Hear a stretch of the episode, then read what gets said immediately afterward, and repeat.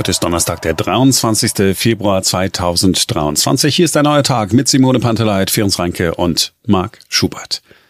Wir haben heute früh wieder Heinz Buschkowski zu Gast gehabt und das bedeutet, es ist Klartext gesprochen worden. Wir sind wie immer die Aufreger der Woche durchgegangen und für einen hat Heinz Buschkowski selbst gesorgt. Ja, in der Bildzeitung hatte Buschkowski mal wieder, muss man sagen, gegen die regierende Bürgermeisterin Franziska Giffey geschossen. Es ging um die Berlin-Wahl und die Frage, wer denn nun mit wem regieren wird. Buschkowski wird mit der Aussage zitiert, Frau Ex-Dr. Giffey hat schon mehrfach bewiesen, dass sie es mit den Regeln unserer Gesellschaftskultur nicht ganz so genau nimmt.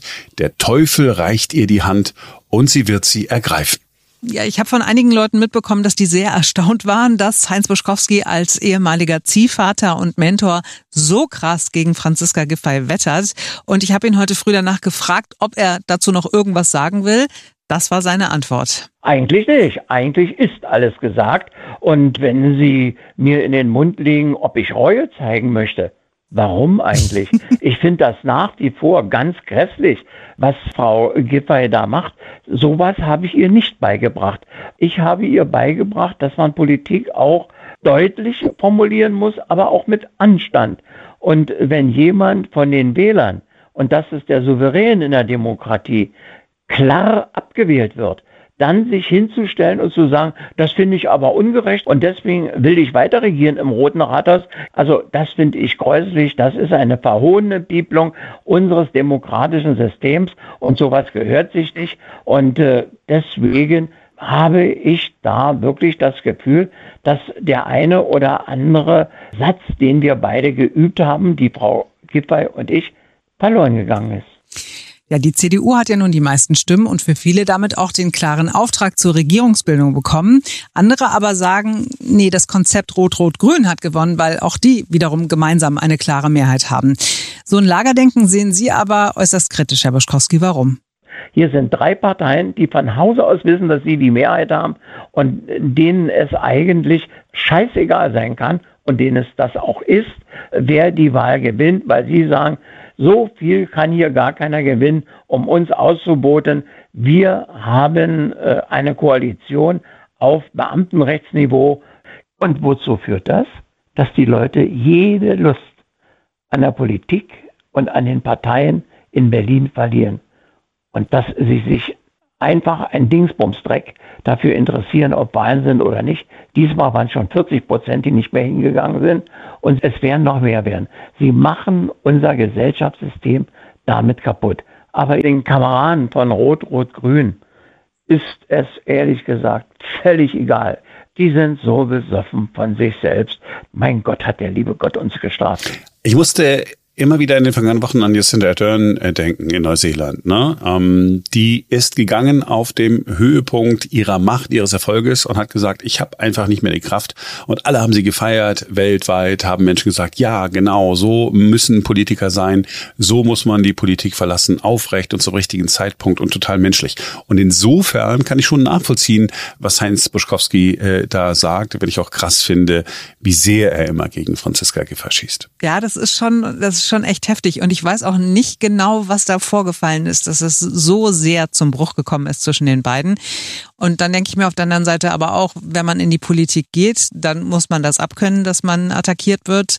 Und ganz ehrlich, das wollen wir ja eigentlich auch, dass Politiker Tacheles reden und dass sie nicht irgendwie so alles verklausulieren oder irgendwie so, so rumwabern, rumlabern.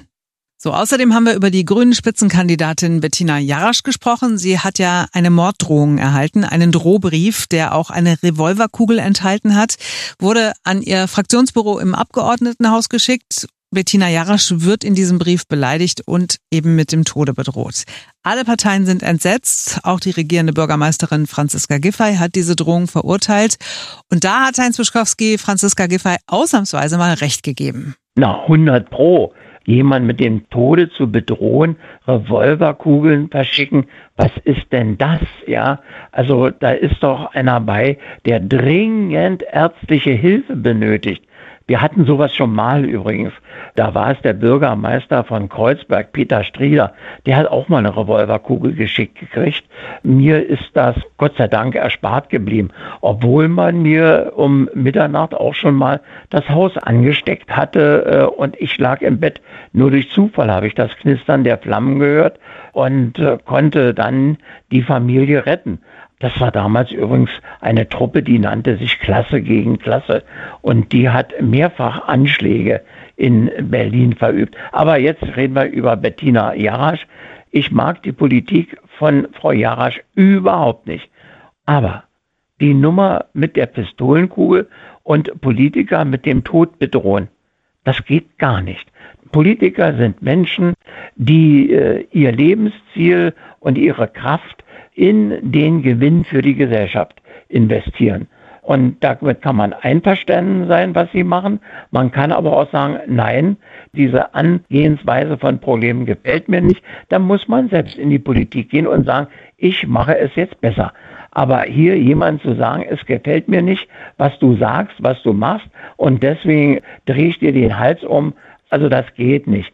Ich kann Ihnen aber sagen, diese Leute gehören nicht in unsere Mitte und wenn sie irgendwo hingehören, dann auf eine einsame Insel in der Südsee und jeden Tag eine tolle Mahlzeit aus Kokosnüssen und wenn das nicht angenehm ist und die Flugkosten zu hoch sind, dann können wir sie auch einfach in den Knast stecken. Ja, ich glaube, da gibt's auch keine zwei Meinungen. Ne? Also das kann ja niemand äh, gut heißen und da kann auch niemand sagen, na ja, das müssen Politiker halt abkönnen, ja. Also nein, wann immer es gewalttätig wird oder auch nur Gewalt angedroht wird, da ist für mich auch der Ofen aus. So, und dann gibt's noch einen dritten Aufreger. Für diesen Aufreger hat äh, unter anderem Sarah Wagenknecht von den Linken gesorgt und wir hören mal kurz rein in das Video, das sie auf ihrem YouTube-Kanal hochgeladen hat. Es muss jetzt endlich was passieren, sonst werden demnächst noch Kampfjets geliefert. Deswegen haben wir gemeinsam ein Manifest für Frieden geschrieben, was schon sehr viele unterschrieben haben und was auch noch viel unterschrieben werden kann. Und wir rufen auf zu einer großen Friedenskundgebung am 25. Februar in Berlin am Brandenburger Tor um 14 Uhr. Ja, 580.000 Unterstützer hat dieses Manifest bis dato schon. Darunter leider auch rechte Gruppierungen. Und die wollen auch bei der Demo am Samstag mitlaufen. Sarah Wagenknecht wird vorgeworfen, dass sie sich nicht genug distanziert von diesen Menschen. Heinz Bischkowski, finden Sie auch, dass Sarah Wagenknecht deutlicher sagen sollte, mit wem sie da demonstrieren will und mit wem nicht? Na, das ist schwierig. Eine Demonstration ist eine öffentliche Veranstaltung und äh, dazu sagen, ich möchte hier gerne die Teilnehmer sortieren, der Ja, der Nein, Gummibaum, das ist schwierig. Das macht man nicht, das ist auch unüblich ehrlich gesagt, liebe Frau Panteleit, es ist auch sinnlos. Sie haben keinerlei Einfluss darauf, wer nachher daran teilnimmt oder nicht. Ich erzähle mal die Geschichte. Ich ging äh, zu einer Demonstration, äh, zu der hatte Verdi aufgerufen und war plötzlich in einem Block von Polizisten Hassan, die sich gegenseitig martialischste Waffen zeigten, die sie nachher einsetzen wollten, um die Bullen zu klatschen.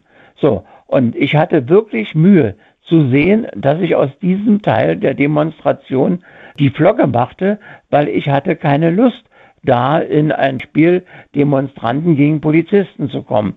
Also, wie gesagt, es ist nicht so einfach. Und Frau Wagenknecht hat eigentlich diesem Begehren den Zopf abgeschnitten, indem sie sagte, jeder ist willkommen. Dann muss sie auch sehen, wie sie damit leben kann. Mhm.